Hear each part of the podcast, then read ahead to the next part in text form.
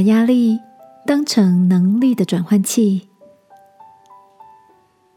晚安，好好睡，让天父的爱与祝福陪你入睡。朋友，晚安。今天的你一切都好吗？周五晚上，大哥在弹吉他的时候，小侄子突然跑过来，好奇的要求做个实验。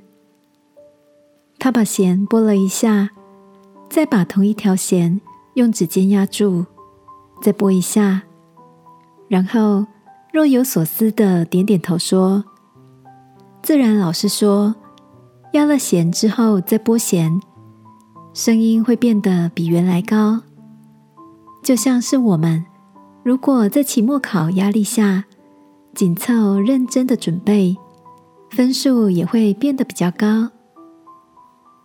听着小侄子煞有其事的分享着老师给他们的鼓励，我觉得这个比方好像蛮有创意的。于是我笑着问小侄子：“所以你可以把考试的压力？”当成是你的能力转换器喽。听到我这么说，小侄子吐吐舌头，调皮的回答：“但是也不能压太大力，这样会揠苗助长，压得刚刚好就好了。”这个有趣的生活片段，让我想起天父曾经应许我们的一段话。我的恩典够你用的，因为我的能力是在人的软弱上显得完全。亲爱的，最近的你有感受到来自四面八方的压力吗？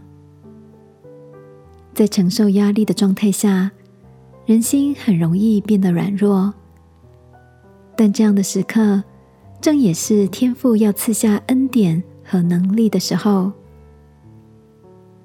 今晚让我陪你把心中的压力都带到他面前，使我们有不同的眼光和全备的信心，来依靠他所加添的能力吧。亲爱的天父，在我承受压力、困难的时候，我要宣告你的恩典够用。并且激发我更有能力祷告，奉耶稣基督的名，阿门。晚安，好好睡，祝福你，满有能力，满有恩典。